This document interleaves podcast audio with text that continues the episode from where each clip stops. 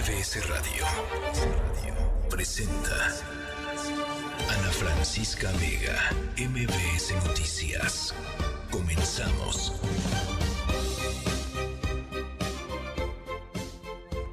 6 de la tarde en punto, ¿cómo están? Me da mucho gusto que me acompañen hoy martes 24 de octubre del 2023. Hay mucha información y mucho análisis de lo que conversar eh, el día de hoy. tenemos además una visita, vamos a estar hablando sobre el libro eh, Más Storytelling, menos a mí que, em, un libro para comunicar mejor las ideas. Ya ven que ahora todo el mundo anda con el rollo de subir cosas a internet, de cómo puedes...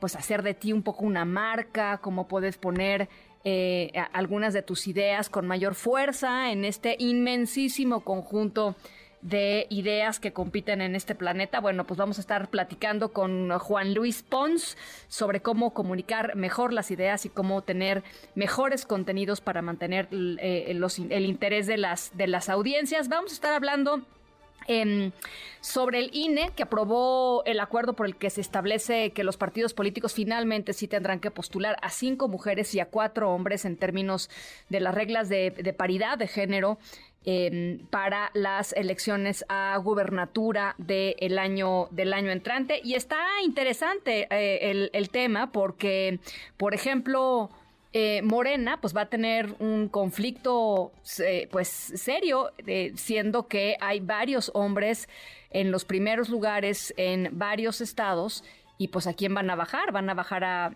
Ricardo Sheffield en Guanajuato, a Harfush aquí en la Ciudad de México, a May, el del tren Maya, allá en Tabasco, a Mier en Puebla, a Lomelí en Jalisco, pues ahí ya van cinco o seis, ¿no? Este, a alguno de ellos, pues no podrá ser, por ejemplo, a quién van a bajar, quién se va a quedar, Rocío Nale está para Veracruz, el caso de Chiapas, em, también con Sacil, ¿no? Con la senadora Sacil, está el caso de, de, Morelos, pero fuera de eso, pues tendrán que hacer algunas negociaciones que no van a resultar, eh, pues nada Em, fáciles para muchos actores políticos y lo mismo va a pasar seguramente del lado de la oposición del Frente Amplio por México. Vamos a estar conversando eh, sobre ello. En el Senado avalaron la minuta de la Cámara de Diputados que, eh, que extingue 13 de los 14 fideicomisos del Poder Judicial. Estaremos conversando eh, sobre ello, también sobre las renuncias. Ayer eh, justamente a la hora del programa, las renuncias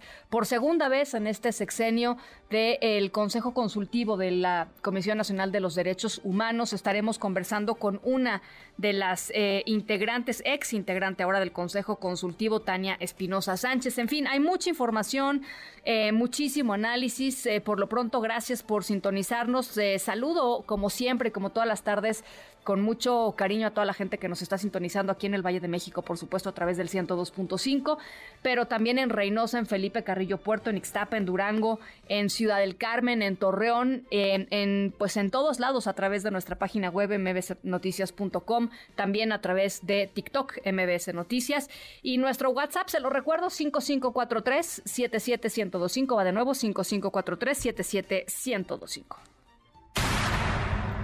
MBS Noticias informa. Bueno, la última del metro, siete personas lesionadas, estación en Polanco, la escalera eléctrica dentro de la estación Polanco línea 7. Em, esta mañana el metro eh, pues rápidamente salió a decir que el tema había sido la activación eh, del botón de emergencia por parte de un usuario. Las imágenes, caray, pues verdaderamente eh, tremendas y como les decía, pues algunos de los lesionados tuvieron que ser hospitalizados. ¿Cómo están las cosas, Juan Carlos Alarcón? Saludo con mucho gusto. Buenas tardes. Igualmente es un placer saludarte, Ana. Gracias, muy buenas tardes. Eh, e inicialmente la versión original es la de la policía bancaria que llegó al lugar del incidente para atender como primeros respondientes a las personas que habían resultado lesionadas y al platicar con ellas, pues les mencionaron que la escalera de repente entró en un sentido inverso y eso generó que siete personas cayeran y resultaran lesionadas. Lo anterior ocurrió en una escalera eléctrica de la estación Polanco en la línea 7.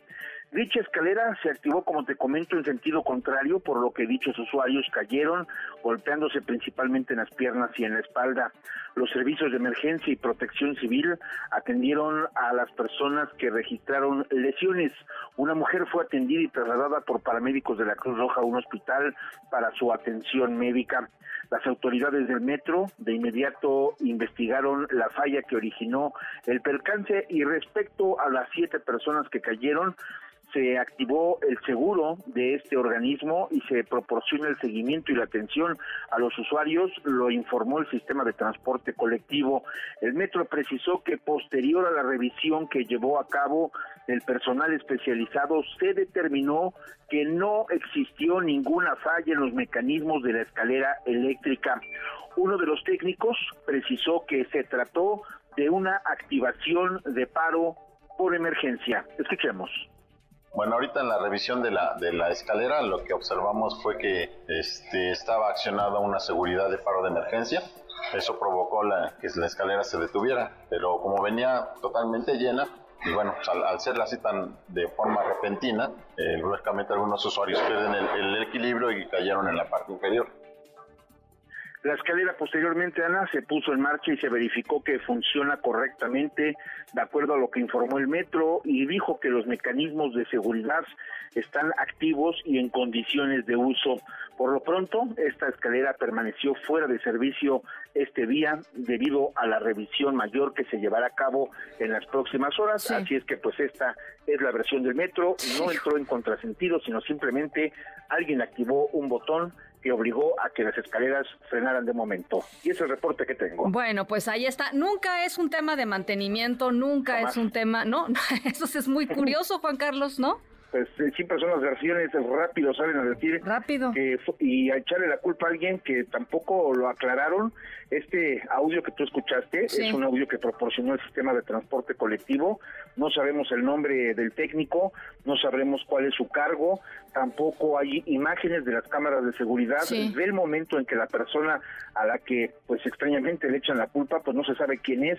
No hay imágenes no hay fotografías no hay absolutamente nada salvo la versión oficial del metro de que alguien activó el botón para parar eh, eh, momentáneamente la escalera y pues eso fue lo que generó el accidente. Caray, bueno, pues este, ¿qué decimos? Por supuesto vamos a estar al pendiente. Gracias, muchas gracias Juan Carlos. Un abrazo, muy buenas tardes. Abrazo, abrazo de vuelta. Siempre es la culpa de alguien en el metro siempre la culpa. No, pues es que tiraron un paraguas, ¿no? En el metro y que por eso salió humo. No, pues es que las puertas es que le andan metiendo el pie, pues es que son las puertas. No, pues es que siempre es alguien más. No hay responsabilidad eh, alguna de lo que sucede en el metro y rápidos, ¿no? Muy rápidos para para hacer estas, estas conclusiones y estas investigaciones. En fin, eh, vamos a estar eh, haciendo las preguntas pertinentes al respecto con las autoridades. Dos meses y medio de la búsqueda de cinco jóvenes ya provenientes de Lagos de Moreno, Jalisco.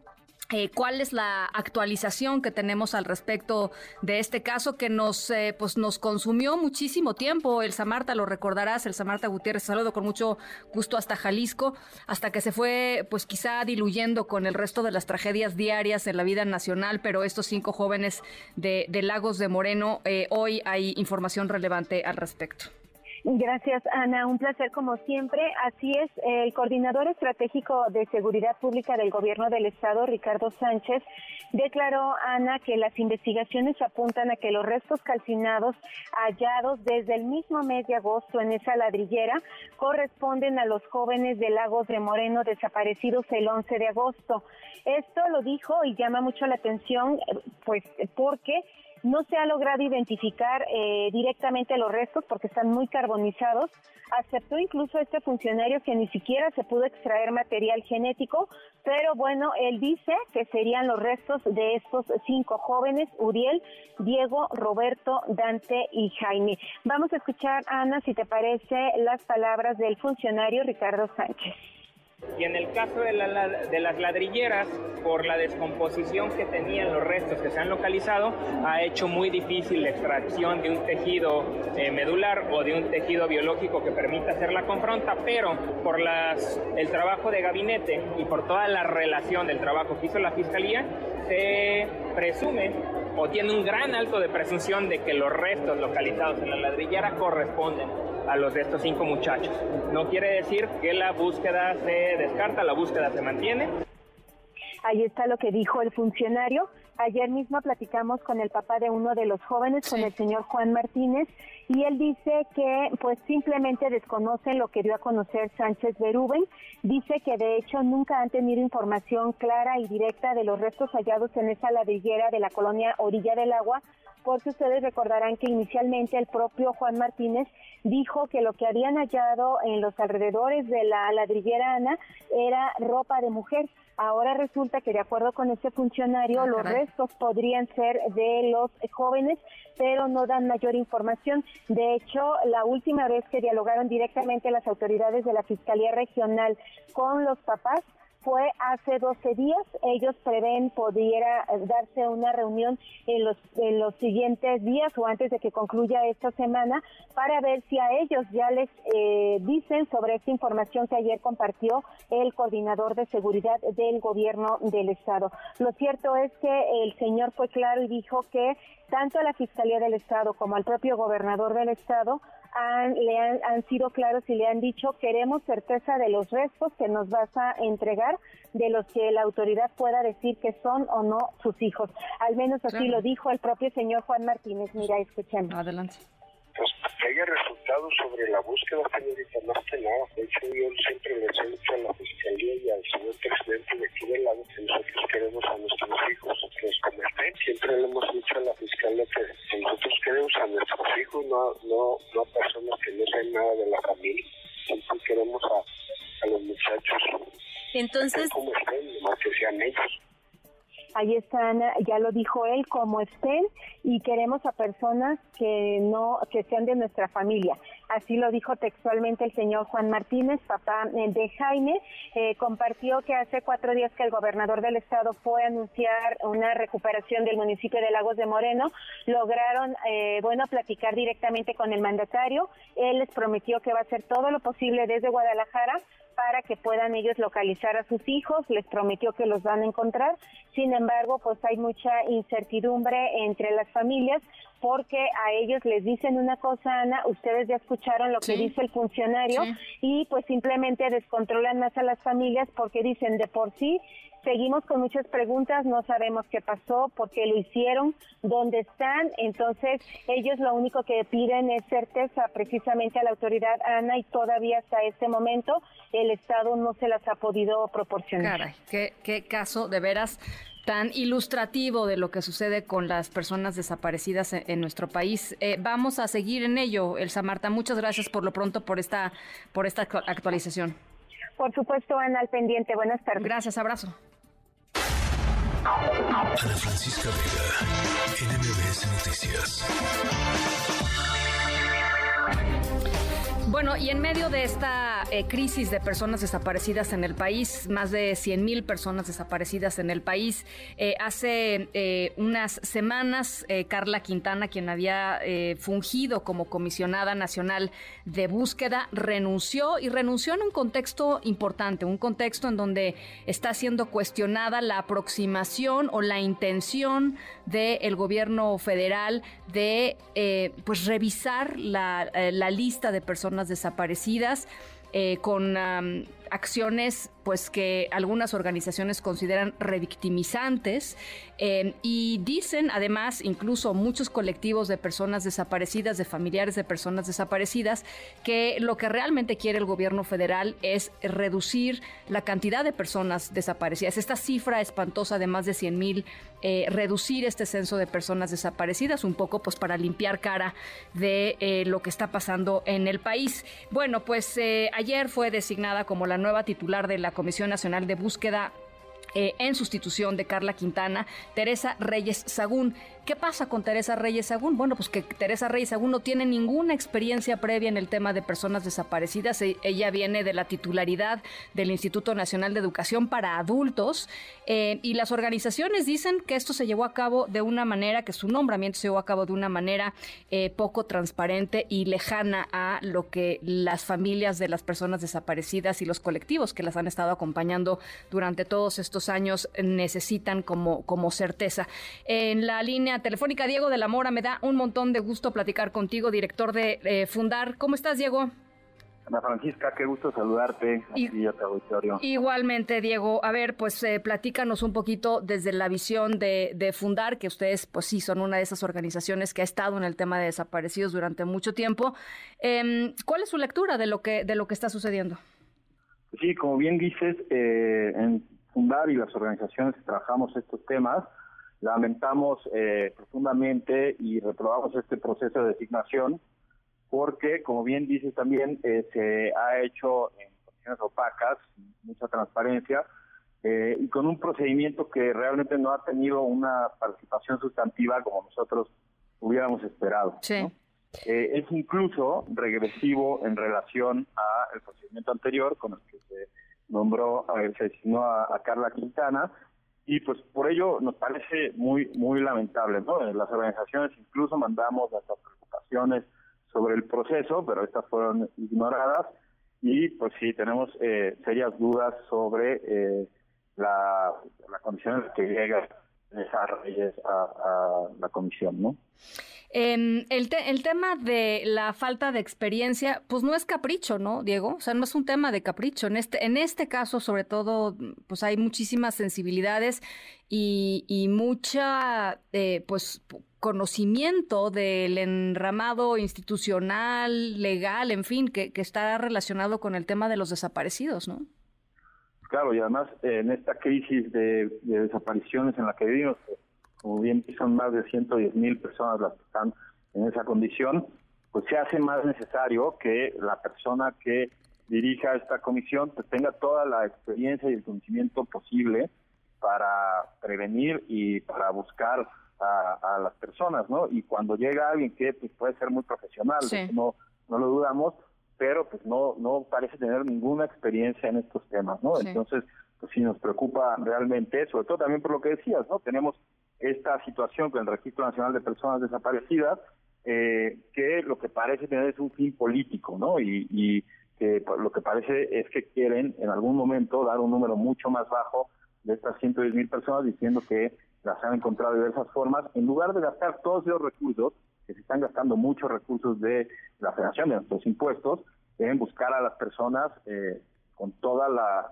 eh, calma y con todo el cuidado que se requiere para una crisis de esta magnitud. Sí, hace unas semanas eh, sucedió eh, eh, pues que había, digamos, gente aquí en la Ciudad de México particularmente depurando, vamos a, vamos a llamar, y soy, espantoso, pero depurando, digamos, esta, este listado de personas desaparecidas, haciendo visitas a las casas de las personas o de los familiares de las personas desaparecidas, diciéndole a las, a las familia, a los familiares, por ejemplo, que se tenía registrado que su familia había recibido la vacuna COVID, cuando quizá el familiar llevaba desaparecido pues mucho más tiempo que la pandemia de COVID-19. Es el tipo de cosas que estaban sucediendo. Sí, así es. Y esto, pues, imagínate, es, totalmente revictimizante. Imagínate una familia que lleva años buscando a su familiar, que no tiene un proceso rudísimo de, pues, intentar encontrar a, su persona querida y llegan a su casa diciéndole información en muchos casos son eh, errores en las bases de datos y pues esto parece un, insulto ¿no? del, Estado mexicano. Yo pienso que, como te decía, pues tenemos que, que volver a tener la sensibilidad de cuidar a estas personas eh, que están sufriendo unos procesos durísimos y que lo que necesitamos es invertir en buscar a las personas eh, acomode el lugar, ¿no? Sí. Ahora, esta, esta mujer, esta persona ya está, eh, digamos, en el, en, el, en el puesto de la titularidad de, la Comisión Nacional de Búsqueda. Eh, ¿Qué sigue, Diego? O sea... Sí, pues la verdad es que eh, también eso es importante recalcarlo, ¿no? La verdad es que las organizaciones y los colectivos no, no nos vamos a cerrar al diálogo, ¿no? Me parece muy relevante estar abiertas a dialogar con, con esta persona y con la comisión y con el gobierno en general, eh, pero como mínimo lo que esperaríamos es una convocatoria a un diálogo donde nos expliquen cuáles van a ser las condiciones para ir cerrando la política de desapariciones en lo que resta del sexenio, ¿no? Eh, nos parece que esa sería pues, la condición mínima para poder sentarnos a dialogar con eh, la nueva comisionada. Bueno, pues ahí está. Teníamos muchas ganas de conversar eh, contigo, Diego. Gracias por estos minutos y estamos en comunicación. Claro que sí, Ana Francisca, un gustazo. Un abrazo, Diego de la Mora, director de Fundar, esta organización no gubernamental, centro de análisis, centro de estudio, que parte dedica a el tema de los desaparecidos. Las seis con veinte. Ana Francisca Vega, NMBS Noticias. Espera, aún la nave del olvido no ha partido no condenemos al naufragio lo vivido, por nuestro ayer, por nuestro amor, yo te lo pido.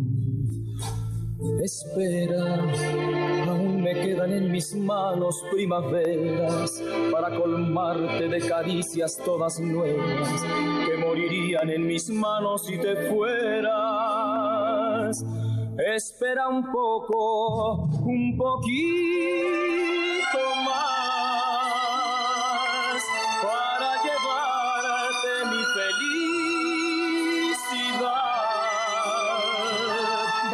andamos, andamos totalmente romanticones este, este martes, esta tarde de martes. Eh, ¿A poco no se les pone la piel chinita a muchos de ustedes cuando escuchan a lo que mm, pues una buena cantidad de personas considera la mejor voz de la música mexicana? Em, no sé si la mejor voz, pero bueno, pues uno de los grandes, José José, em, La nave del olvido. Y arrancamos con esta rola porque nuestra historia sonora, em, pues no va a quedar de otra más que, como dice la canción, esperar. Y no esperar un poquito ni un poquito más, sino esperar bastante.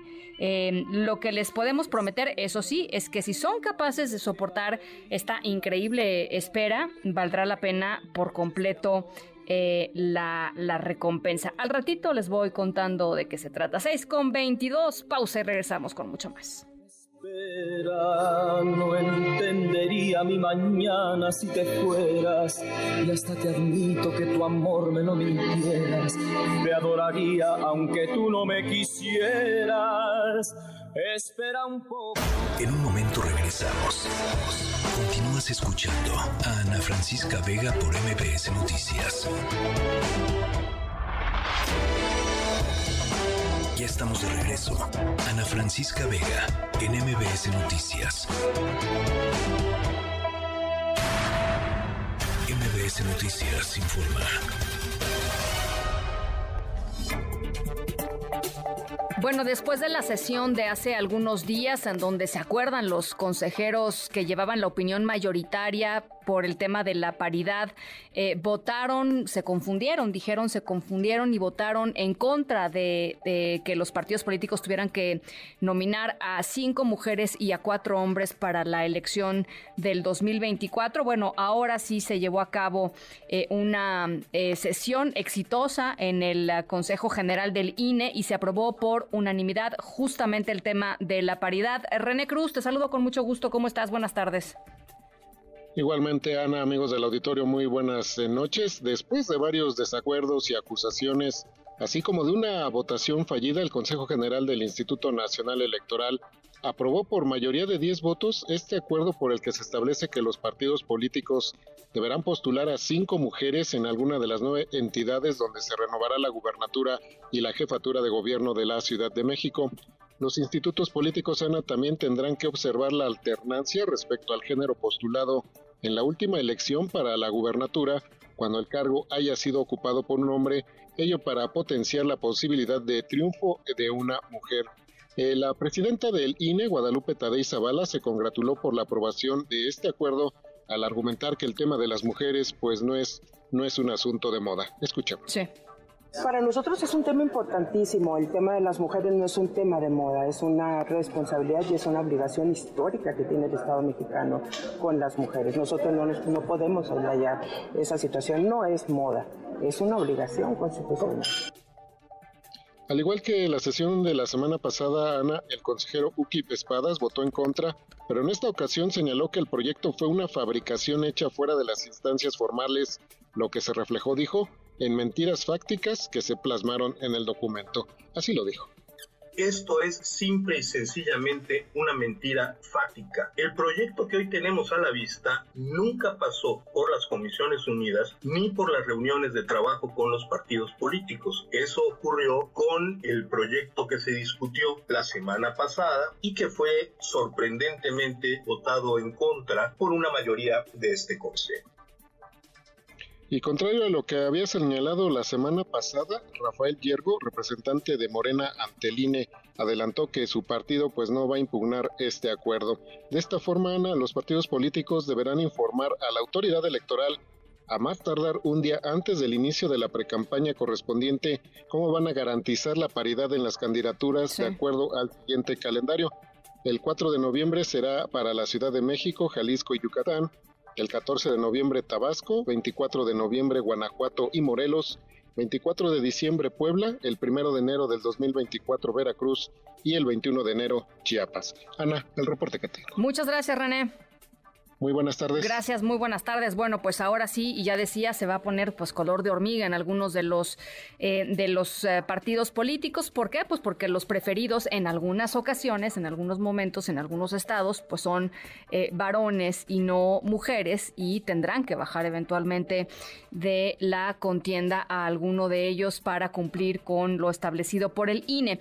les platico también en temas políticos, político-electorales, la Sala Superior del Tribunal del Poder, eh, del Tribunal Electoral del Poder Judicial de la Federación revocó el acuerdo que había pasado la Comisión de Quejas y Denuncias del INE, con el cual se le ordenaba a Claudia Sheinbaum suspender sus actos masivos, la, la gira básicamente que está llevando a cabo eh, eh, por todo el país promoviendo pues, su, su virtual candidatura. Em, se consideró, el eh, Tribunal Electoral consideró que el INE había fundado y motivado indebidamente la determinación, es decir, su decisión, y que las medidas cautelares que habían sido impuestas a Claudia Sheinbaum fueron desproporcionadas. Le habían dicho que en lugar de que fueran eh, eventos masivos y abiertos, fueran cerrados solamente a, eh, pues a personas de Morena en fin, había una serie de, determinaciones que le había dicho eh, el INE. Eh, Claudia Sheinbaum reaccionó ya a través de su cuenta de X. Dice... Eh, nuestra impugnación en este caso tuvo eco por lo absurdo de la, resolución del INE y comparte el documento del Tribunal Electoral del Poder Judicial de la Federación, que em, sobra decir, sobra decir, en este caso el Tribunal Electoral del Poder Judicial de la Federación sí es bueno, ¿no? o sea, aquí sí está bien lo que diga el Poder Judicial de la Federación, ¿no? El Tribunal Electoral del Poder Judicial de la Federación. En otros casos, pues, este, malos, malos de Malilandia, eh, hay, que, hay que quitarle sus fideicomisos, sus privilegios. En el caso en donde la cosa va bien y fluye, eh, bueno, pues hay, que compartir el documento. Em, determinado del propio Poder Judicial de la Federación. Bueno, también hay otras noticias en el campo del Frente Amplio por México. Xochil Gálvez, también la virtual candidata, que también anda de gira por, por todos lados, eh, anunció la incorporación a su equipo de Carlos Ursúa. Ustedes recordarán, a Carlos Ursúa fue el primer secretario de Hacienda del gobierno del presidente Andrés Manuel López Obrador, eh, poco después de eh, pues haber asumido el poder y haber estado en el cargo. Carlos Ursúa renunció em, y bueno, pues ahí está ahora sumándose a las filas de Xochil Gálvez. Vamos a escucharla es uno de los personajes que me convencieron a tomar esa decisión en su momento, porque me veía capacidades, talento y él vi en mí una mujer que siempre se ha preocupado desde una visión distinta por los que menos tiene. Es lo que dice Xochil Gálvez. El Pleno del Senado de la República, hablando del tema de los fideicomisos, inició la discusión de la minuta que había enviado la Cámara de Diputados al Senado y que, eh, pues, con la cual se busca extinguir, desaparecer los 13 fideicomisos del Poder Judicial. Oscar Palacios, ¿cómo estás? Te saludo con gusto. ¿Qué tal, Ana Francisca? Buenas tardes. Así es, justo el Pleno de la Cámara Alta arrancó ya la discusión de esta minuta de la Cámara de Diputados que extingue 13 fideicomisos del Poder Judicial. Apenas unas horas después de haber aprobado el proyecto en comisiones, bueno, pues los legisladores pisaron el acelerador y llevaron ya la discusión al Pleno, donde la oposición se ha pronunciado por frenar lo que considera una venganza contra el Poder Judicial. Desde la tribuna, la senadora por el PAN, Xochitl Galvez Ruiz, pidió discutir este tema a fondo y escuchar incluso incluso a los trabajadores del Poder Judicial que dijo, más allá de privilegios, bueno, pues viven una situación de estrés y también una gran carga de trabajo. Escuchemos más que hablar de privilegios, ¿por qué no hablamos del estrés que viven en el Poder Judicial los trabajadores? Aquí no pasa nada si un secretario de una comisión no trabaja seis meses. De hecho, hay comisiones que no han convocado desde hace seis meses a una sesión. No pasa nada. Pero ahí en el Poder Judicial hay notificaciones que las tienes que hacer antes de 24 horas. Hay trabajadores del Poder Judicial que trabajan de 14 a 16 horas. El año pasado, 12 jueces infartaron. El nivel de estrés que viven los jueces es algo diferente al que vivimos nosotros. En tanto, la senadora por el PRI, Claudia Vita Anaya, aseguró que a Morena no le molestan los fideicomisos, sino la independencia del Poder Judicial, cuyos trabajadores, dijo, serán objeto de un robo. Así lo dijo. Ninguno de los fideicomisos que se quiere extinguir beneficia a los 11 ministros o ministras o alguno de los 22 en retiro. Estas extinciones afectan directamente a 55 mil trabajadores de todas las categorías y múltiples funciones. Morena quiere tomar recursos de fondos mixtos que involucran recursos de particulares. Esto significa un robo de Movimiento Ciudadano, Noé Castañón, resaltó que esta reforma solo busca someter y mermar a un poder autónomo, pero terminará afectando a más de 55 mil trabajadores y sus familias. Ana Francisca, parte de lo que está ocurriendo aquí en el Senado de la República es el reporte. pues muy intenso, muy intenso. Muchísimas gracias, Oscar Palacios. Y mientras tanto, eh, trabajadores del Poder Judicial están analizando si levantan o no el paro de labores o si, eh, pues quizá lo extienden o toman otras medidas. Alberto Zamora, ¿cómo estás? Buenas tardes. ¿Qué tal, Francisca? Muy buenas tardes. Así es, trabajadores del Poder Judicial de la Federación anuncian que pues ya en las próximas horas van a definir si levantan este paro de labores que iniciaron el pasado jueves o si lo van a mantener ante la aprobación en comisiones del Senado de las modificaciones legales que eliminan 13 fideicomisos que van a afectar sus percepciones los trabajadores anuncian una nueva etapa de reorganización y también ya la presentación de amparos contra la decisión que ha adoptado la mayoría en el Congreso de la Unión.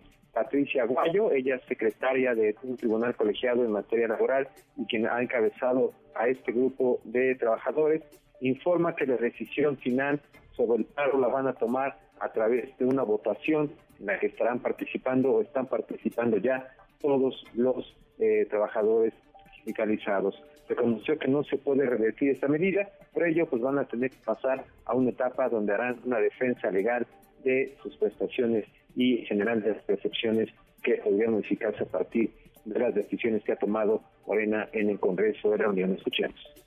Nos vamos a reorganizar, nos vamos a fortalecer porque viene otra batalla muy pronto. La tenemos encima y que es la discusión del presupuesto en donde también tenemos una amenaza importante de que nos lo reduzcan y obviamente con afectaciones mayores inclusive para nuestras prestaciones y derechos laborales. Entonces, esto no se ha acabado, va empezando y nosotros vamos a seguir dando aquí la batalla, ahora legal, ahora jurídica y con el balón en nuestra cancha. Y bueno, al interior del sindicato existen distintas posiciones sobre el tema del paro, desde que los que piensan que es necesario ya concluirlo, hasta otros que están proponiendo que se extienda al menos hasta el 15 de noviembre. Este día los trabajadores realizaron una manifestación afuera del Senado que duró aproximadamente siete horas. A esta protesta se acercaron diversos personajes de la política como la panista, la senadora panista Xochitl Gálvez, también Santiago Taboada, quienes pues, ya ofrecieron su ayuda para esta lucha legal que van a realizar los trabajadores y también el tema del presupuesto de Ana Francisca. Bueno, pues estamos, eh, estamos eh, al habla. Gracias, Alberto. Gracias, buenas tardes. Muy buenas tardes. Ana Francisca Vega, NMBS Noticias.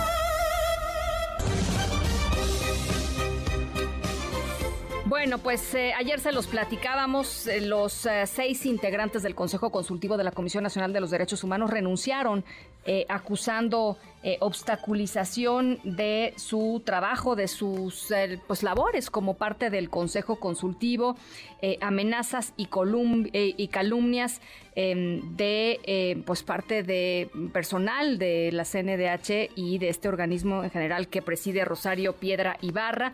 Ella respondió que las personas que ocupaban eh, este consejo consultivo están desinformando, eh, que están mintiendo y que mm, dijo además que solamente han hecho una labor obstruccionista. en la línea telefónica, una de las que eran hasta ayer integrante del Consejo Consultivo de la CNDH, de la Comisión Nacional de los Derechos Humanos, Tania Espinosa Sánchez. Gracias por conversar esta tarde eh, con nosotros, Tania. Hola Ana Francisca, buenas tardes, muy, muy, buenas tardes. A ver, platícanos un poco cómo es que se dio eh, al interior del Consejo Consultivo esta decisión de todos, pues de, renunciar al, a, esta labor que era, pues supongo, para ustedes muy importante, ¿no? Claro. Pues mira, Ana Francisca, es importante decir que esta decisión no se toma por un acto que haya sucedido de un momento a otro, sino que es consecuencia de una serie de actos que hemos venido eh, exhibiendo a lo largo del tiempo. O sea, podemos decir que de agosto de 2022 a agosto de 2023 por lo menos publicamos ocho comunicados con diferentes temáticas en las que rechazábamos las decisiones que se estaban tomando al interior de la CNBH.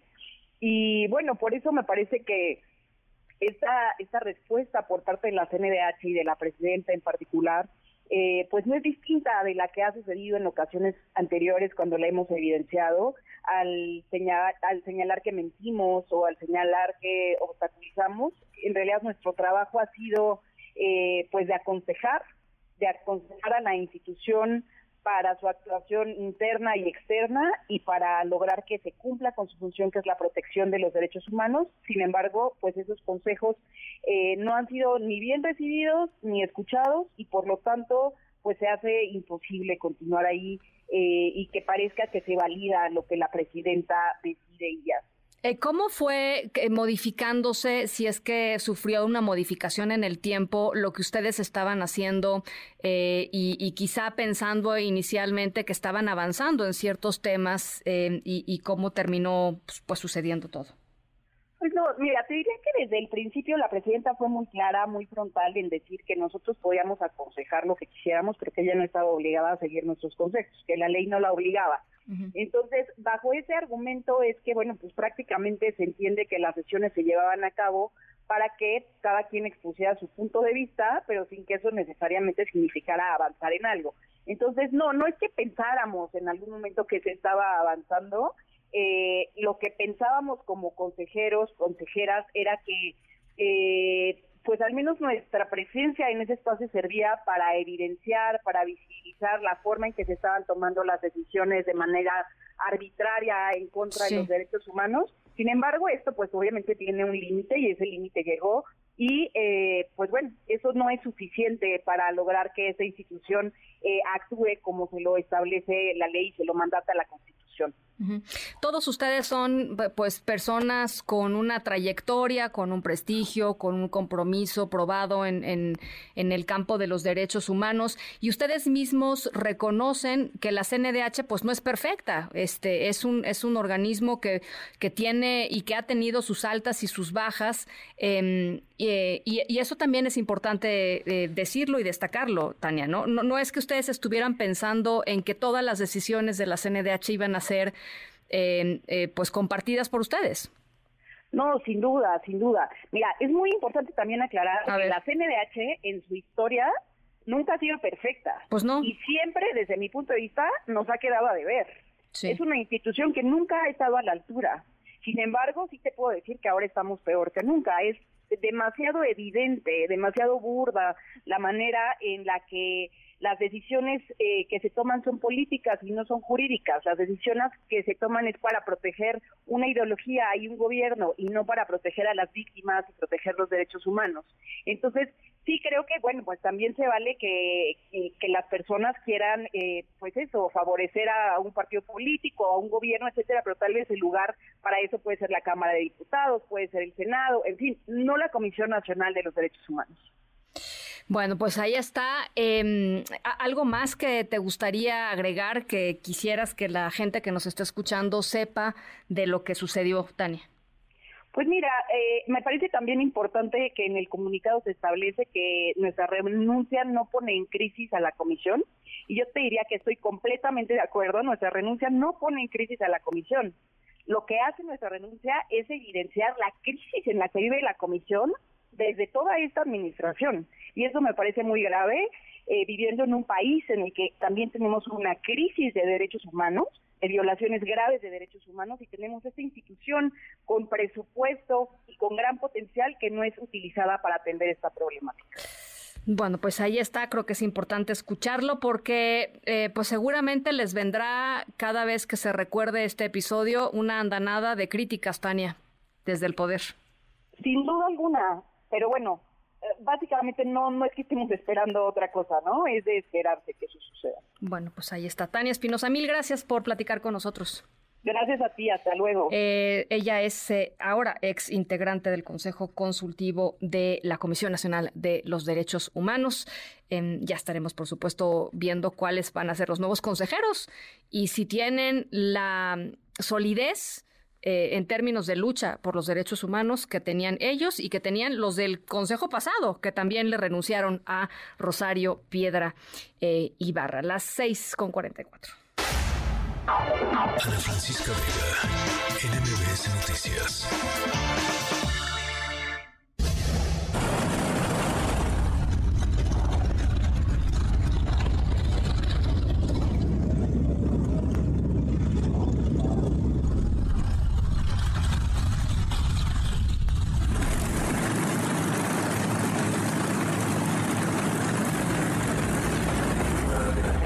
Nuestra historia sonora de hoy eh, es una historia histórica, valga la redundancia, em, porque involucra unos aviones, a los que estamos escuchando, unos aviones británicos de la Segunda Guerra Mundial, los famosos Warbirds, los pájaros de guerra. La Segunda Guerra Mundial, eh, pues esto tuvo una cantidad incontable de, pues de, de, pérdidas, de daños, de vidas, por supuesto, de edificios, monumentos, lugares históricos, patrimonio histórico y cultural del planeta particularmente en, en Europa, pero no nada más en Europa, por supuesto la guerra la Segunda Guerra Mundial, pues en Asia fue tremendamente dolorosa también en términos de pérdidas em, de este tipo. Y hoy les vamos a, a, platicar sobre el daño que causado durante algunas de estas batallas y enfrentamientos en algunas de las ciudades más importantes de Europa. Eh, más aún, les vamos a platicar sobre las medidas tomadas para reparar un poquito el daño causado todavía existente desde la Segunda Guerra Mundial. Las 6 con 46, pausa, regresamos con más.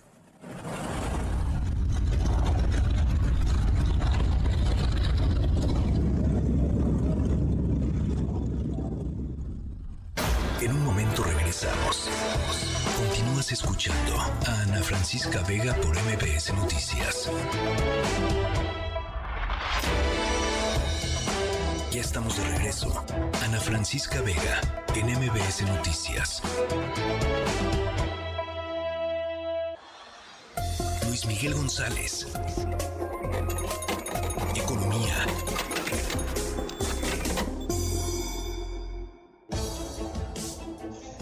Luis Miguel González, el tema del cambio climático, el tema de la sequía, es también un tema económico. ¿Cómo estás, Luis Miguel? Ana Francisca Vega, muy bien, ¿tú? Eh, es bien complicado encuadrar el tema de qué está pasando con el campo. Decías bien tú, hablamos de cambio climático, hablamos de sequía, yo diría también hablamos de decisiones no tomadas en, yo diría, en lo privado por los agricultores, en el gobierno. Sí. El caso es que tenemos un problema de sequía. Consejo Nacional Agropecuario, Ana Francisca, dice, este es el año más seco desde 1957.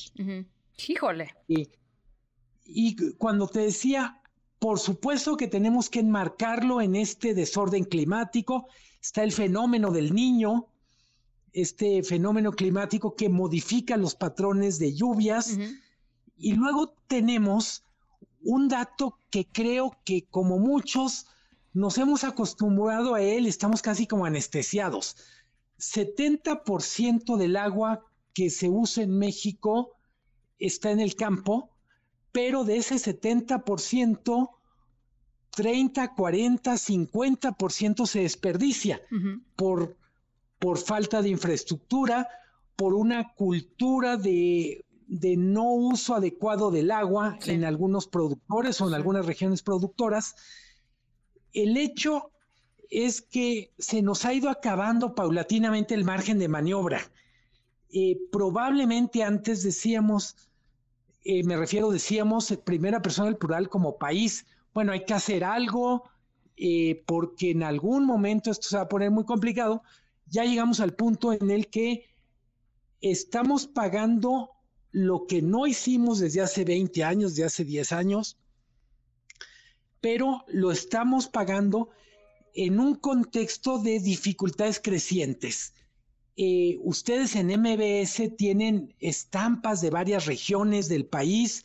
Lo que estamos viendo, por ejemplo, en Sonora se habla de crisis, por ejemplo, en el Valle del Yaqui, para la producción de maíz. Sí, sí, sí. En Durango, Zacatecas, estamos hablando de mínimos en la producción de frijol. En otras zonas es sorgo, por supuesto, maíz y siempre que hablamos de pocas lluvias, hablamos también de muchas dificultades para las actividades ganaderas.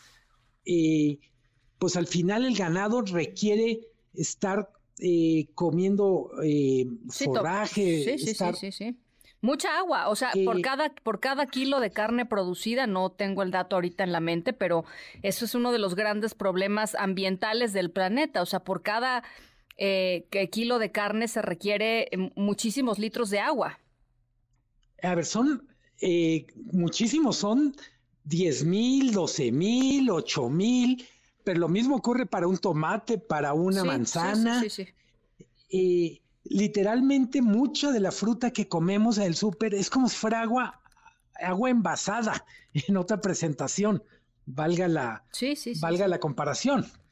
Eh, ¿Qué me parece relevante? en este tema creo que estamos viendo, ayer presentan un movimiento por nuestro campo que de alguna manera trata de organizar estas preocupaciones por parte de expertos, por parte de empresarios, por parte de gente a la que le preocupa el campo. Y me refiero, cuando digo me preocupa, les preocupa el campo, es creo que eh, tenemos que apostar por un cambio cultural en el, en el sector rural para garantizar la producción de alimentos, para garantizar que la producción de alimentos sea sustentable o sostenible. claro. Es un asunto de seguridad nacional. Eh, decías tú y empezabas con esto de cambio climático. Yo diría es uno de tantos, eh, una de tantas cosas en las que el cambio climático está tocando la puerta y nos, nos recuerda que llevamos mucho diciendo, bueno, es que va a ser para la próxima generación. La verdad es que le va a tocar a nuestra generación todavía eh, asumir parte de los errores que cometimos hace 10, 20 años, decir, oye, ¿por qué no hicimos más en esto? No es solo nuestro compromiso con la generación que viene, sino literalmente qué cuentas nos vamos a dar nosotros mismos cuando estemos más viejitos. Sí, sí. Ahora, lo que, lo que sí es un hecho, y, siempre es como el gran dilema, ¿no? ¿Por dónde tiene que empezar eh, el cambio? Hoy el Consejo Nacional em, Agropecuario dice, estamos viviendo una crisis hídrica como nunca habíamos enfrentado. Eh, ahí están, digamos, los, los empresarios hablando, eh, pero desde dónde arranca el cambio, ¿no? Desde, desde dónde tendría que empezar el cambio desde el gobierno federal, es decir, desde el Estado, desde las acciones individuales de ciudadanos o de empresarios, en fin, es, es todo un tema y van pasando los días, Luis Miguel, y van pasando los meses y los años y el punto es que México pues está muy poco preparado para tratar de, de pues de, de alguna manera contener los efectos que ya se están sintiendo del cambio climático en, en nuestro día a día y en nuestra economía. Totalmente. A ver, eh, tenemos, yo creo, y los expertos lo podrán explicar mejor que yo, pero es, son varios niveles de acción. Está lo muy local, me atrevo a decir, lo, lo más micro que es el hogar, cómo usamos el agua, cómo la desperdiciamos, eh, cuándo lo usamos bien, por qué hay veces lo hacemos bien y otras veces no. Tenemos, por supuesto, gobiernos municipales, pero luego tenemos, decías tú, el gobierno federal, por supuesto que es súper responsable, pero luego tenemos eh, la interacción entre dos países. Por ejemplo, pienso, el caso de México, le ponemos muy poca atención a este tema y es uno de los, de los asuntos más delicados binacionales, es la admisión del agua en la frontera norte de México, la frontera sur de Estados Unidos. Todo lo que es la administración de del, del, digamos, del agua que viene del río Bravo y de algunas de las afluentes, que si México hace bien las cosas en su lado, le beneficia a los agricultores del lado de Estados Unidos, pero también al revés. Si no hacemos nuestra tarea, genera más presión para, para los agricultores que están del otro lado, los ganaderos. Cada vez más vamos a oír de que estos temas van a implicar una agenda binacional, una agenda compartida. Eh, yo diría, probablemente sea el tema más retador de los que no hablamos en este espacio, en Francia, hablamos mucho de transición energética, cambio climático, pero la verdad es que hemos hablado muy poco de esta transición en lo que tiene que ver con el uso del agua. En México tiene esta paradoja donde el desarrollo está donde menos agua hay y donde tenemos agua en exceso, pues no hay industria, no hay necesariamente poblaciones tan grandes. Todo eso lo tenemos que ver eh, en una perspectiva de decir, ya se nos acabó el tiempo para, para no hacer nada. De acuerdo. Y pues tenemos que actuar en varios niveles. Bueno, pues ahí está, por lo pronto, uno de los más importantes, creo, es el nivel eh, Estado, el nivel política pública, y ahí sí creo que estamos atrasadísimos, de este, reduciendo eh, constantemente el presupuesto para, por ejemplo, el Instituto em, de Cambio Climático, en fin, este, las notas que hemos dado todos estos, todos estos años y, y, que creo que no son una buena noticia en el sentido, pues esto, más global de, del tema. Pero bueno, ya lo, ya lo estaremos conversando y qué bueno que el CNA levante la, la voz, la verdad, qué bueno.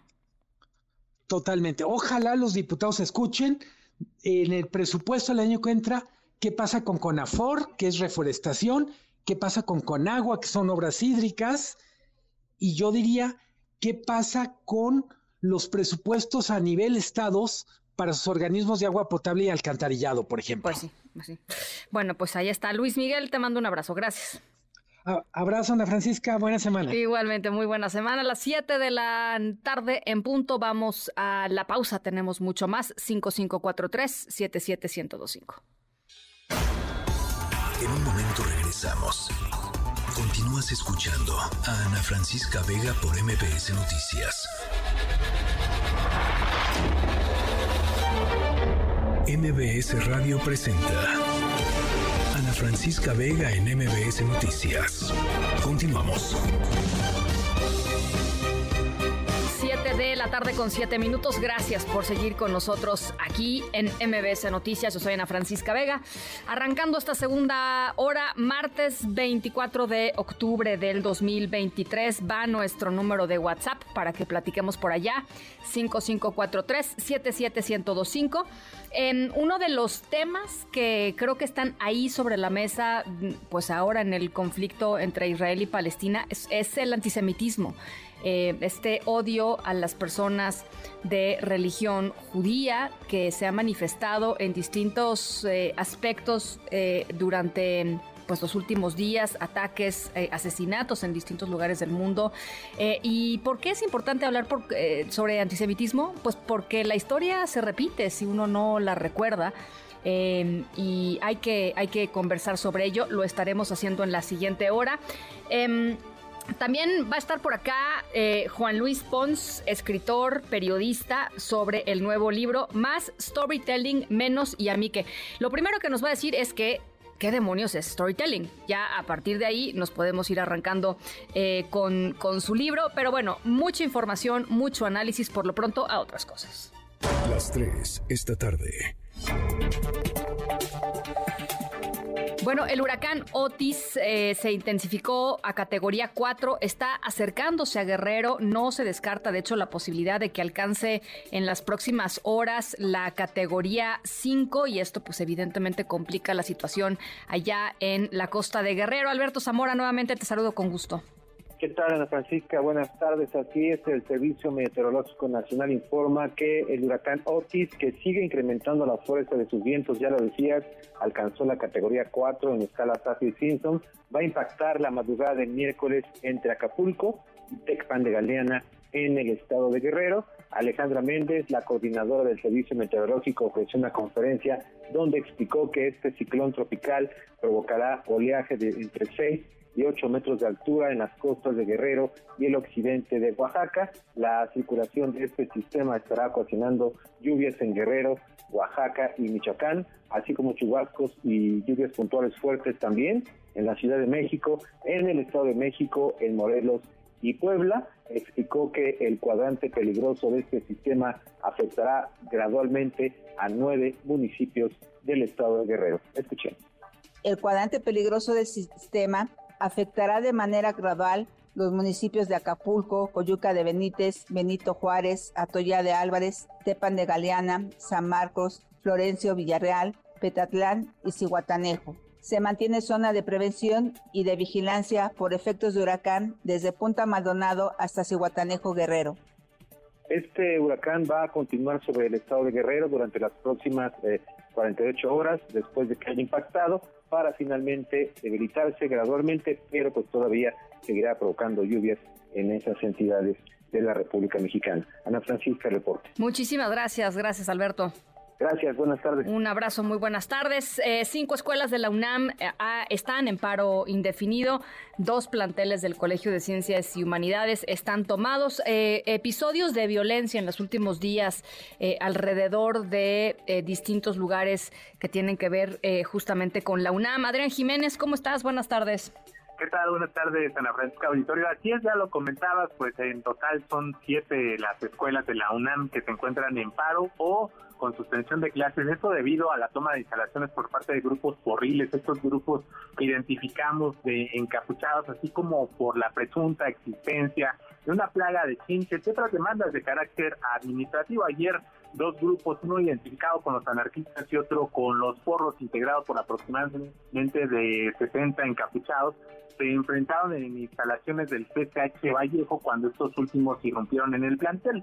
Entre los estudiantes hubo desconcierto al ver que en esta riña pues originada aparentemente por la disputa de espacios para venta en este plantel, nada que ver con lo académico, pues agredían con palos, piedras y hasta bombas molotov. Los alumnos fueron desalojados y las autoridades por la noche recuperaron las instalaciones tras convocar al diálogo a estos grupos. Este martes se mantuvieron suspendidas las clases y se prevé que pues esta noche se notifique a la comunidad si se reanudan las actividades el día de mañana. Ayer también otro grupo de encapuchados tomó las instalaciones de la Prepa 7, eh, ubicada en la Viga. Los estudiantes anunciaron un paro de 72 horas y se prevé que el próximo viernes ya se reanuden las actividades académicas. Además, desde la semana pasada fue tomado violentamente el CCH Azcapotzalco, quemaron la dirección, agredieron a dos personas igual que resultaron con quemaduras. Eh, este paro también se encuentra en la Escuela Nacional de Lenguas Lingüísticas y Traducción, esto en Ciudad Universitaria, la Facultad de Estudios Superiores Cuauhtitlán, Campus 1 y 4, la Facultad de Contaduría también en CEU y la FED Acatlán. Ana Francisca, información que les. Caray, muchísimas gracias. Gracias, Adrián. Buenas tardes. Muy buena tarde. Y todo esto, por supuesto, a la par eh, y creo que hay que decirlo, de el, el, eventual nombramiento, votación, nombramiento de la nueva persona que será eh, pues, titular de la rectoría de la UNAM, hombre, mujer, eh, pues ya en estos próximos días, eh, noviembre es la, la fecha en donde se va a dar esta, pues esta, este nuevo nombramiento, así es que evidentemente pues esto no sucede en el vacío. Bueno, ¿y qué tenemos hoy en el mundo, Álvaro Morales? Muchas gracias Ana Francisca, muy buenas tardes a ti y a todos nuestros radioescuchas. Hoy nos vamos a Turquía, en donde el presidente Tayyip Erdogan mandó al parlamento de su país los protocolos de adhesión de Suecia a la OTAN, lo que pondría al país escandinavo a nada, a tan solo unos pasos de convertirse en el miembro 32 de la organización, una vez que haya sido ratificado este proceso por el Parlamento turco. Escuchemos al ministro de Asuntos Exteriores sueco Tobias Billström hablar sobre la adhesión de su país a la OTAN. Tenemos una larga historia de ser una nación no militar por más de 200 años, pero por otra parte, cuando ves lo que está pasando en Ucrania y ves las ambiciones de Rusia, sabemos que Rusia antes de la guerra en Ucrania, en diciembre de 2021, mandó una carta al mundo en la que decía que Suecia y Finlandia no debían unirse a la OTAN. Entonces supimos de qué se trataba todo. Entonces, por nuestra seguridad y la seguridad de nuestra nación, debemos unirnos la OTAN. Tanto Suecia como Finlandia solicitaron su admisión en la organización tras la invasión de Rusia a Ucrania. Finlandia ya entró en abril de este año, pero el proceso de Suecia se alentó en gran parte debido justamente a Turquía. En más de una ocasión, Erdogan había amenazado con retrasar la adhesión de Suecia hasta que Turquía fuera aceptada en la Unión Europea, por lo que ha sido bastante sorpresivo que el presidente turco haya aceptado finalmente esta adhesión de Suecia a la OTAN. Para que un país pueda ser admitido oficialmente, los 31 miembros restantes tienen que dar su visto bueno. En caso de que el Parlamento turco dé el sí, Hungría quedaría como el país restante para la unión de Suecia, pero las autoridades suecas aseguran que el gobierno húngaro está en el proceso de aceptarlos y se espera que incluso finalicen el proceso antes que Turquía, la expectativa o la esperanza tanto de la OTAN como de Suecia es que Suecia sea oficialmente un miembro de la organización para la próxima cumbre de líderes que se llevará a cabo el 28 y 29 de noviembre, Ana Francisca. Muchísimas gracias, Álvaro. Bueno, pues ahí está parte de lo que eh, está sucediendo en el marco de la UTAM eh, y está trascendiendo en estos momentos que la virtual candidata de Morena y sus aliados, Claudia Sheinbaum, ha cancelado un evento, un evento que se pensaba llevar a cabo hoy, esta noche, en el Estadio Azul de aquí de la Ciudad de México ante la poca asistencia de, de militantes eh, Morena anunció que se va a llevar a cabo un nuevo evento para el 12 de noviembre en la Ciudad de México, sin detallar dónde se va a realizar. Eh, si quieren ver el video, me parece interesante. ¿Qué habrá sucedido? No lo sé, no, no hay explicación, no sé si hubo un tema de agendas, no sé si hubo un tema de falta de organización. El caso es que el estadio eh, azul, pues básicamente vacío y la gente, la poca gente que estaba ahí para el evento de Claudia Sheinbaum, pues retirándose, como dicen por ahí. Eh, ¿Qué sucedió? No lo sabemos, se reagenda para el próximo 12 de noviembre. Vamos a la pausa. Vamos a la pausa, regresamos. Eh, tenemos un audio justamente, vamos a escuchar lo que está pasando esta noche allá en el Estadio Sur. ¡Que viva la doctora Claudia Sheinbaum! ¡Que viva Morena! Y hoy vamos a, a estrenar aquí una consigna para que me ayuden todos. ¡Que viva, que viva, que viva la Sheinbaum! Muchas gracias, compañeros, compañeras. Nos vemos el 12 de noviembre. No podemos fallar. 12 de noviembre los convocaremos. Muchísimas gracias. Bueno, pues es eh, parte de lo que estaba sucediendo esta, esta tarde-noche por pues eh, se oye vacío, ¿no? Así se oye como un eco importante de eh, pues esta persona que estaba en el, en el sonido local con esta porra. Que no vayan a ustedes, no vayan ustedes a pensar que es em, que es una campaña. No vayan a pensar que es campaña. Este, eso nada más lo dice el INE y hay que estar en contra de lo que dice el INE porque no es campaña. Suena campaña, se ve como campaña, parece campaña, no es campaña, no vayan ustedes a creer. Bueno, las 7 con 17 vamos a la pausa, regresamos con más. En MBS, Noticias que ponen de buenas.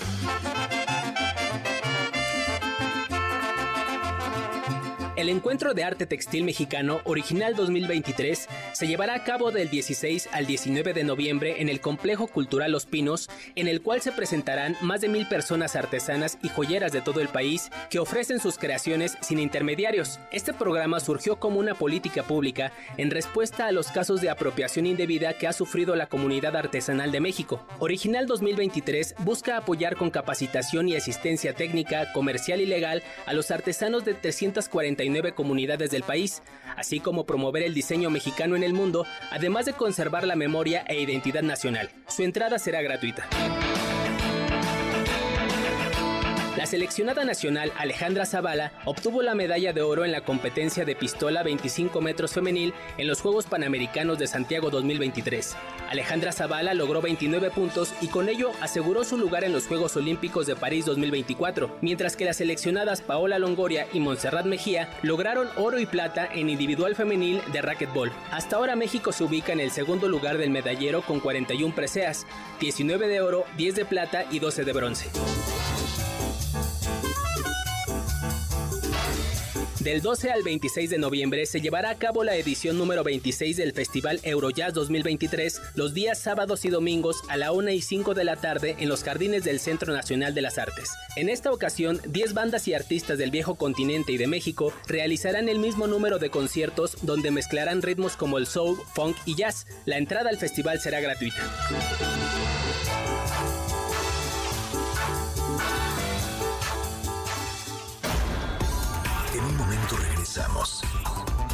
Continúas escuchando a Ana Francisca Vega por MBS Noticias. Continúas escuchando a Ana Francisca Vega por MBS Noticias.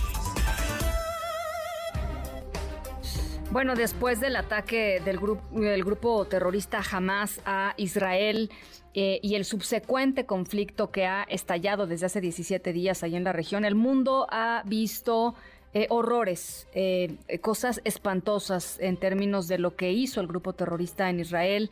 Eh, duele también, por supuesto, la situación humanitaria de las personas en Gaza, pero también hemos visto, hay que reconocerlo, hay que hablar sobre ello, una nueva oleada de ataques antisemitas en redes, en las calles, en sinagogas, en París, en Buenos Aires, aquí en la Ciudad de México, qué está sucediendo con este pues nueva con esta nueva oleada y cómo cómo hacemos para parar algo así. Esther Chabot, especialista en asuntos de Oriente Medio, es complicadísimo, pero hay que conversar sobre ello, Esther. Sí, claro que sí, Ana Francisca. Gracias por invitarme. Pues mira, eh, existe una realidad eh, que permanentemente o persistentemente se presenta eh, cada vez que estalla un conflicto en el Medio Oriente en el cual está involucrado Israel.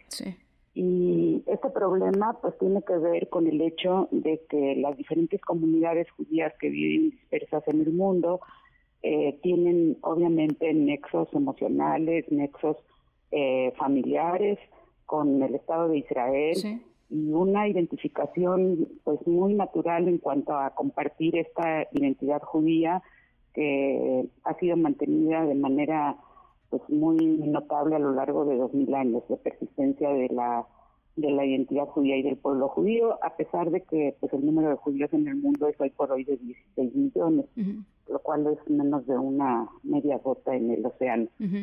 eh, ahora, cada vez que hay este tipo de confrontaciones, eh, de manera inmediata surgen estos sentimientos antisemitas que dos mil años de, historia eh, no han podido eliminar.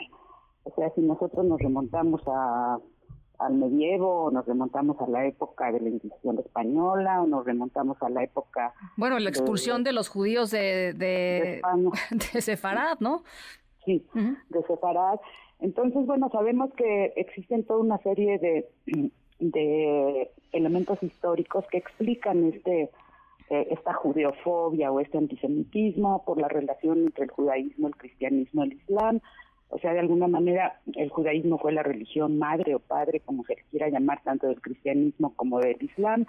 Y en ese sentido hay pues este esa necesidad de reconfirmar la certeza teológica del cristianismo y del islam mediante una negación del padre, sí, porque eh, el padre no estuvo eh, este, lo suficientemente conectado con lo que Dios quiere de nosotros. Y entonces pues este este este estereotipo del judío se prolongó y se ha prolongado a lo largo pues prácticamente de dos mil años y como minoría en todas partes del mundo, porque hasta 1948 se establece un Estado para el pueblo judío, que es el Estado de Israel, pues eh, estas oleadas antisemitas desgraciadamente son pues un, una especie de lugar común, ¿no? Algo con lo que se tiene que vivir en ciertos momentos históricos. En este caso, hablando del siglo XXI y de fines del siglo XX, pues lo que ha ocurrido es que eh, los prejuicios y los estereotipos que existen respecto a los judíos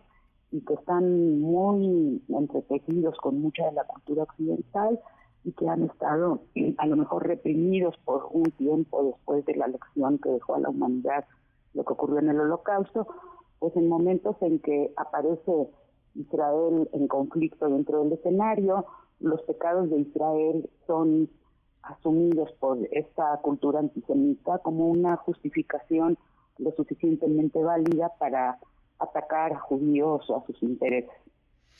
Ahora, eh, hay, hay varios temas, pero uno de ellos me parece sí es esta, a mí me sorprende y para mal, quiero decir, eh, y, me, y me decepciona muchísimo ver eh, pues cómo se repiten las eh, estas oleadas a, lo largo de la historia. Ya hiciste un recuento pues muy puntual de, de, muchas de ellas, pero sobre todo, Esther, pues después de la Segunda Guerra Mundial, caray. Pues sí, o sea, este, eh, realmente, miren, como, como un profesor experto en estos temas, eh, llegó a, describir o a definir al antisemitismo como un virus mutante. O sea, las formas en cómo se va presentando a lo largo de la historia y en los diferentes lugares en donde se, se, manifiesta, eh, va eh, modificándose como un virus va modificando su, su carga y su, su ADN, pues. Este, hay momentos en que de la historia en que a los judíos se les eh, persigue o se les intenta incluso aniquilar como en la época del nazismo por considerarlos este, parásitos que están eh, abusando como sanguijuelas de la sociedad en la que viven. Hay otros momentos en que se les acusa de ser traidores, otros momentos en que se les acusa de, ser comunistas, otros en de ser controlar el capital financiero internacional. Entonces, y, bueno, en la antigüedad también de haber sido vencidas.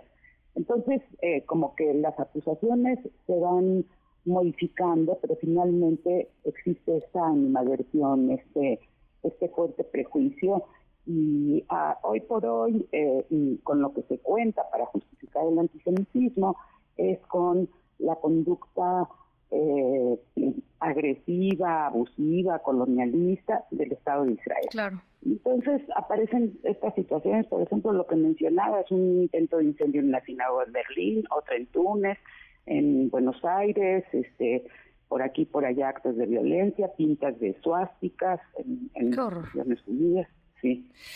Eh, eh, a, ver, eh, la otra, y lo acabas de tocar también, Esther, creo que es importante hablar sobre ello, que es em, el tema de, de, qué complicado de pronto, em, o, para algunas personas, qué complicada se vuelve la crítica hacia el Estado de Israel, en el sentido de lo que hoy está haciendo el Estado de Israel y, y, y lo que, digamos, en términos objetivos y lo más veraz posible, pero la, pues, la condena también de lo que está sucediendo en Gaza y, y, cómo juega eh, pues todo el tema de, del antisemitismo en, esto, ¿no?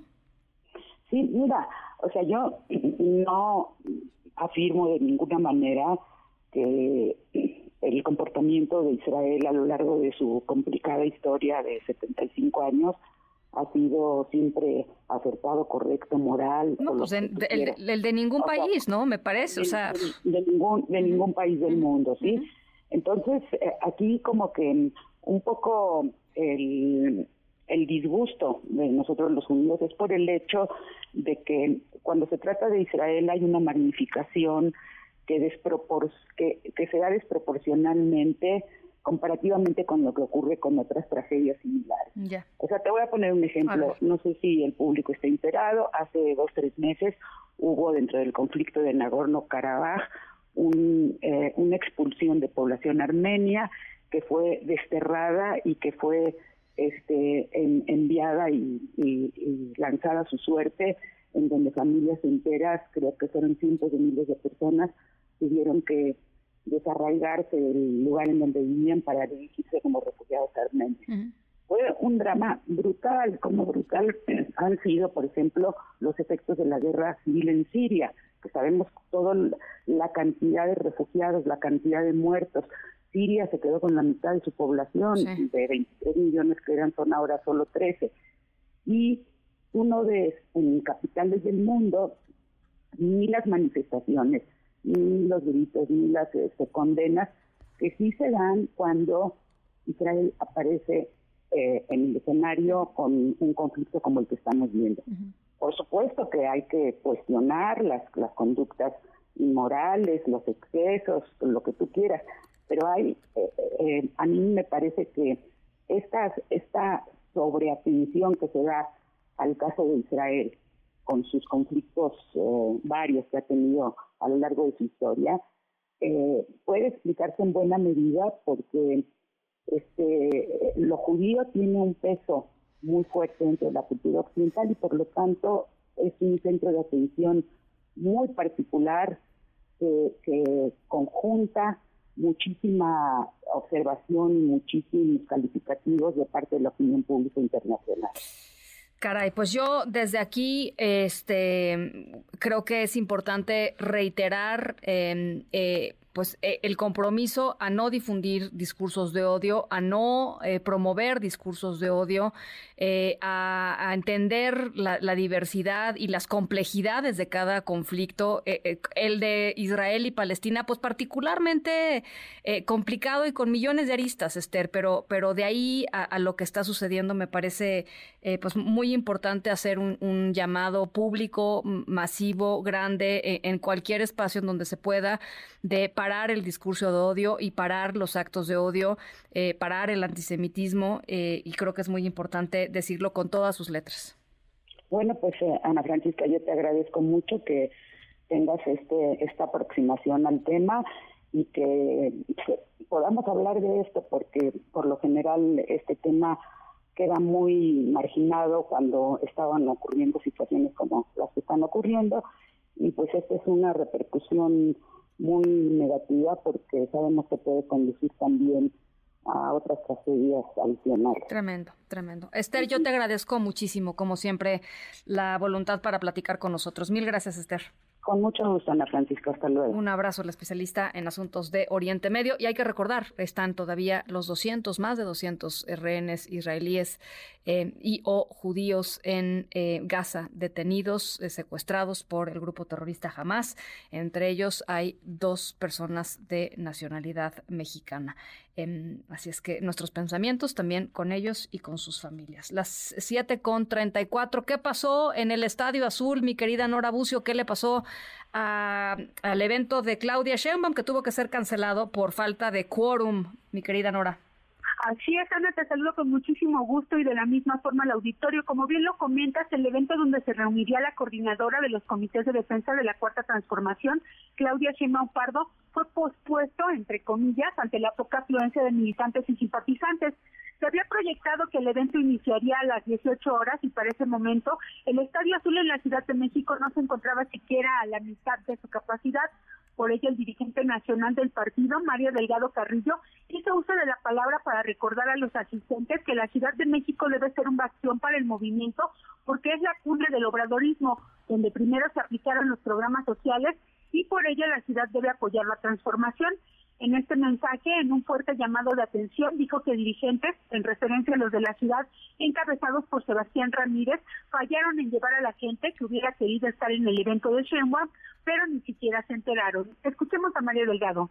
El día de hoy hay que reconocer que nos falta organización. Hay mucha gente que quisiera estar aquí y no se enteró Por eso es un llamado a atención, llamado de atención para todas y todos que simpatizamos, que militamos y que somos dirigentes de este movimiento para organizarnos mejor. No tenemos derecho a fallar. Necesitamos redoblar el compromiso de organización, de presencia de nuestro movimiento, la realidad, Ana, es que este estadio azul no se llenó ni siquiera en una tercera parte. y la mayoría de los asistentes, bueno, pues eran gente de apoyo de los comités que están realizando la pega de propaganda, de algunos de los aspirantes precisamente a coordinar los trabajos de la cuarta transformación en la Ciudad de México, pero en realidad es que Claudia Sheinbaum ya ni siquiera llegó a pesar de que se acercó al Estadio Azul porque el evento que estaría programado para iniciar a las seis de la tarde, bueno, pues simple y sencillamente no tenía ni siquiera una tercera parte de la asistencia programada, esto ante el riesgo de que en un proceso electoral futuro, bueno, pues Morena no pueda mantener el gobierno de la capital del país. Ana, lo que ocurre hasta el momento, ah, nada más te comento que se anunció un nuevo evento para el 12 de noviembre aquí en la capital sin que Mario Delgado dijera, bueno, pues a dónde se va a realizar.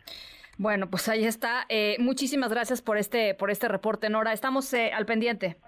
Seguimos pendientes. Muy buenas tardes. De, veras creo que hay que eh, eh, pues eh, tratar de entender qué sucedió, ¿no? Y, leer y escuchar nuevamente con mucho detenimiento las palabras de Mario Delgado, presidente nacional de Morena, este tema de nos tenemos que organizar mejor. Caray, ¿de veras? ¿En serio, en serio, en serio, en serio? Híjole, era su candidata en la Ciudad de México, en el, en el Estadio Azul cruzazuleando. Pero bueno, en fin, vamos a la pausa a las 7 con 38. Regresamos con Juan Luis Pons, más storytelling, menos y a mí. Volvemos. En un momento regresamos. Continúas escuchando a Ana Francisca Vega por MBS Noticias.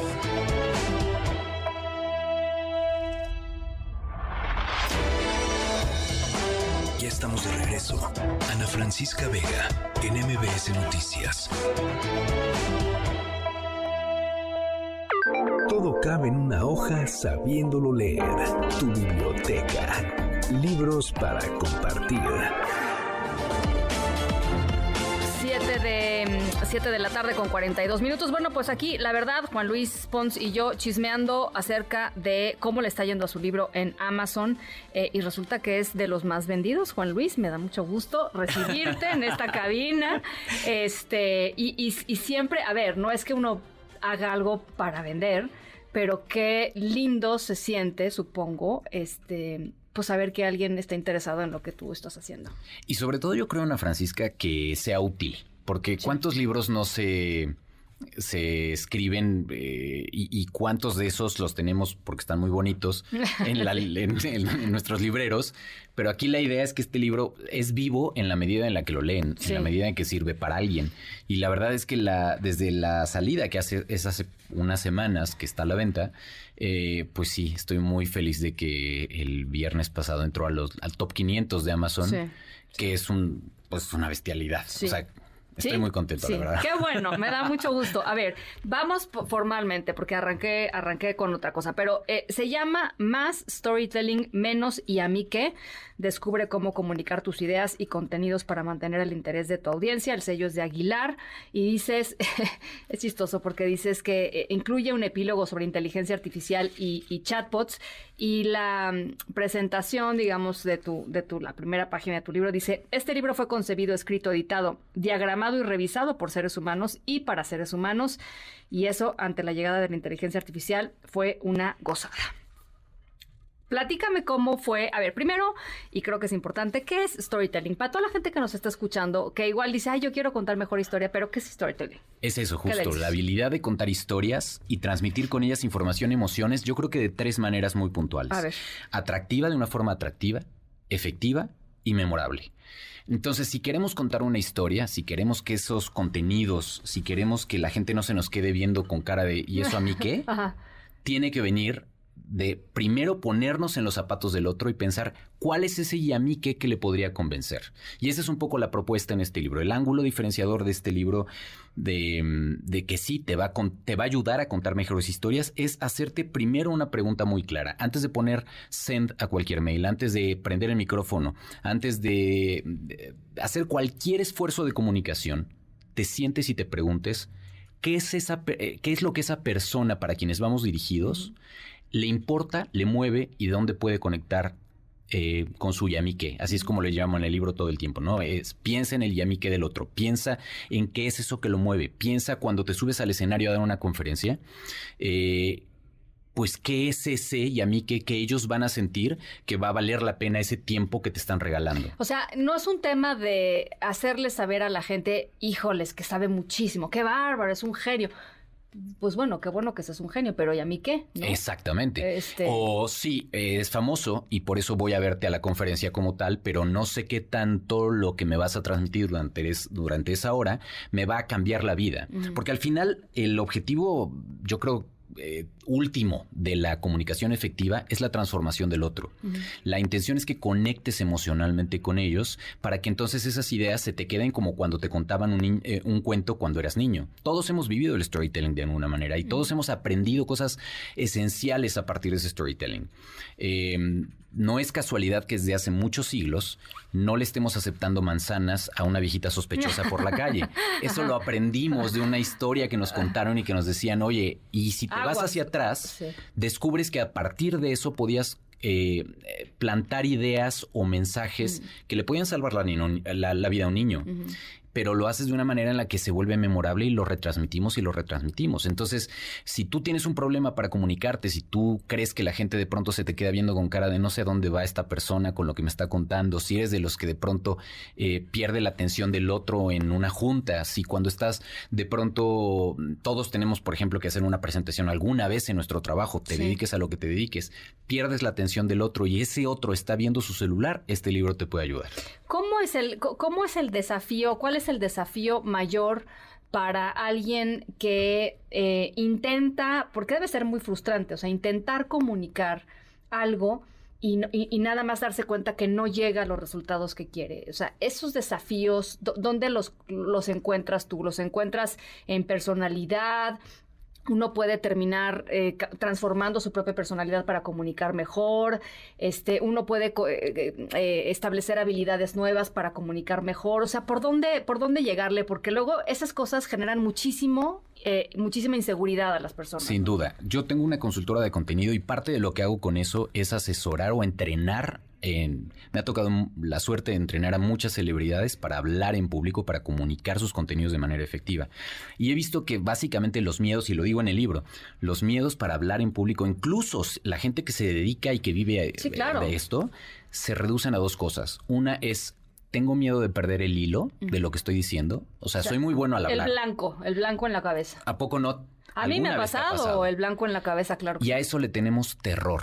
¿No? Y la otra es perder la atención del otro. Es seguramente te ha pasado frente al escenario que de pronto alcanzas a ver con las luces de pronto a la gente y están papando moscas o, encuentran, como digo, algo más útil en su celular. Tenemos una cajita en nuestro bolsillo. Una competencia durísima, ¿no? Que es tremenda, es implacable. Y si no captas la atención de la gente en los primeros segundos, por ejemplo, uno de los tips que yo le daría a la audiencia cuando, cuando se trata de hablar en público, cuando vas a empezar, es ya olvidémonos, por favor, y lo insisto mucho en el libro de él, darle gracias a la gente para cuando estás arrancando lo que sea. ¿Cuántas veces no les ha pasado que se sube alguien al escenario y dice, oigan, gracias por estar eh, aquí? Estoy tan feliz. Checa, estoy tan feliz de estar aquí, no contesta tú, Yamique. Yamique, que tú estés feliz, sí. ¿no? Le agradezco mucho a la maestra Juanita por la invitación, me halaga mucho. No contesta tú, Yamique. Ya, ya van 35 segundos, 45 segundos, 50 segundos y tú no me has dicho por qué debería ponerte atención. Sí.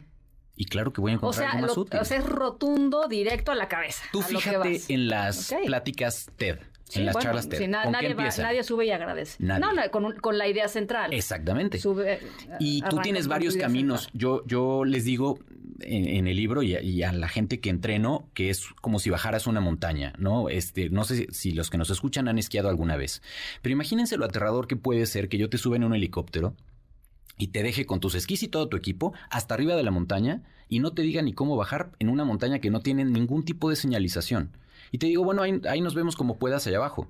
A diferencia de que yo te suba y te diga, ok, esta es la primera bandera, sigue todas las banderas y en la última está al lado del refugio y yo te voy a estar esperando ya al ladito con un chocolatito caliente. la experiencia entre una y otra es muy diferente. Y nuestra mente funciona así. Entonces, si tú trazas claramente tu ruta de A, que es el inicio, al B, que es el final de lo que vas a decir, no importa, insisto, si es un mail, si es un tweet, si es una conferencia o si es una masterclass de cuatro lecciones sí, sí, o le tienes que exponer a tus a tus compañeros contadores, este, no, sé, alguna cosa. Lo, lo que hagas, tomémonos el tiempo primero de preguntarnos cuál es el yamique del otro y dos, cuál es el punto de inicio, cuál es el punto final.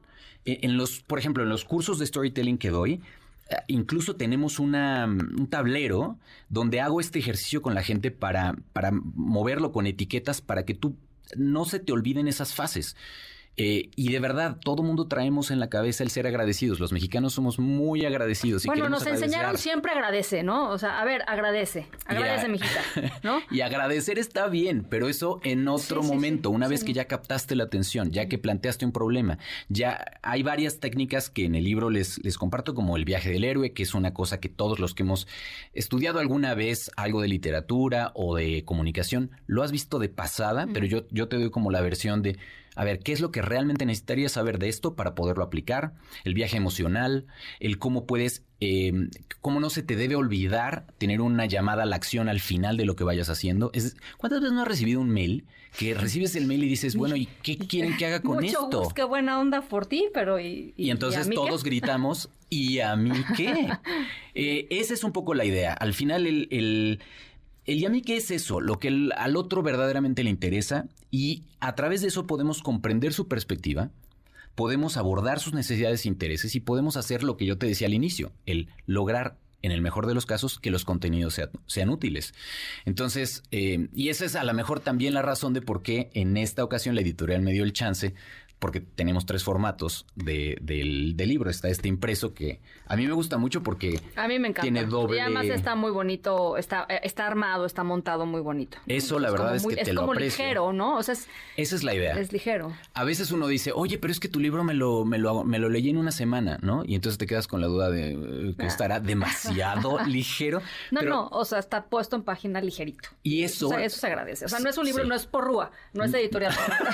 ¿No? O sea, se acuerdan con todo el amor y respeto a la editorial Porrúa, este, a quien le debemos nuestra lectura de León Tolstoy. Este, Exactamente. pero, pero esto es, pues, es distinto, digamos. Sí, tiene, tiene QR codes, por ejemplo, para que te voy acompañando en el camino y te voy poniendo algunos ejemplos y entonces ves los videos de los que, a los que yo me refiero. Eh, la verdad es que está bien bonito. La editorial yo necé muchísimo con esto por mi formación editorial y bueno, me hicieron un poco de caso y se los agradezco un montón porque debe haber sido un dolor de cabeza. Y como les decía, hay tres formatos. Está el impreso, está el ebook para quien quiere llevárselo en su celular y sobre todo está el audiolibro. Ah, el audiolibro. Oye, ¿y con tu voz? Exacto. Oye, ¿qué, voz tiene? O sea, seguro te lo han dicho muchísimas veces. Muchas este, gracias. Tienes una voz perfecta para audiolibro y o radio y o lo que sea. Es que yo empecé en el radio. Ah, ya, mira. Mi primer, primer trabajo fue hace muchos años y de hecho el libro empieza así, con una anécdota tremenda de cuando estaba yo al aire en mis primeros pininos saliendo de la universidad y se me ocurrió decir una palabra al aire que el director de la estación. En esa época teníamos un teléfono rojo que sonaba solamente si el gerente muy de la prista, estación... Muy prista, muy prista tremendo. esa referencia. Y ahí les digo en el arranque de la historia lo que pasó cuando dije una palabra o presenté una canción como interesante. Yo dije, esta canción la tienen que escuchar porque me parece muy interesante. Y entonces escucho la voz tremenda del otro lado del teléfono, que además es una de mis voces favoritas de la radio, de la historia de la radio y me, bueno, ya les contaré en la, entrada qué fue lo que pasó. Eh, pero sí fue el inicio. Y, y la verdad es que estoy súper contento porque el audiolibro, los puedo acompañar. Sí. Y es como si estuviéramos echándonos un cafecito o una chela. Y la verdad es que, pues, ojalá les sea de mucha, mucha. Oye, ¿ya lo presentaste? Ya. Ya se presentó. Ya lo presenté. Ahora nomás cómprenlo. O sea, síganle, síganle en Amazon, pues. Es, eh, voy a ir esta vez, va a ser mi primera fil. Ah, es lo máximo. no he vivido nunca una fil. Entonces voy en un plan de fan tal cual. Vete descansado, porque es agotador. Sí, pues dicen que está increíble. Es agotador. Pero amo, amo, amo amo Guadalajara y se come increíble y la pasas muy bien. Es padrísimo. Entonces ya te contaré a ver qué tal esta, esta primera experiencia. Pues yo estoy segura que el libro ya es, pero estoy segura que va a ser un exitazo porque creo que no hay mm, mm, cosa más importante para muchísimos millones de personas alrededor del mundo hoy que saber transmitir su idea. Hay tantísima competencia que hacerlo de manera clara, asertiva, precisa y contundente es fundamental para su día a día, para su carrera, para sus relaciones interpersonales. Para ser un mejor país. si, si fuéramos un poquito más empáticos, entenderíamos que el otro, el que está del otro lado de la mesa, y eso no lo hemos aprendido mucho en este sexenio, pero entenderíamos cuán importante es entender realmente, comprender realmente con empatía lo que el otro te está tratando de decir. Seríamos un mejor país si nos comunicáramos mejor. Bueno, pues ahí está Juan Luis Pons, más storytelling, menos y a mí que descubre cómo comunicar tus ideas y contenidos para mantener el interés de tu audiencia. El sello es Aguilar, está eh, pues en todos lados, ya lo escucharon y muchas gracias por venir. Ha sido un verdadero, verdadero gusto. Y este y estamos estamos al habla. Me gustó mucho platicar contigo. Yo, me, encantado. Muchísimas gracias. Ya nos vamos, se nos acabó el tiempo ya, historias sonoras se las debo para mañana. Eh, 7.55 los dejo con mi queridísimo José Razabala y todo su equipo de autos y más. Y nosotros nos escuchamos, nos vemos mañana a 6 de la tarde en punto. MBS Radio presentó Ana Francisca Vega. Información para todos. MBS Noticias.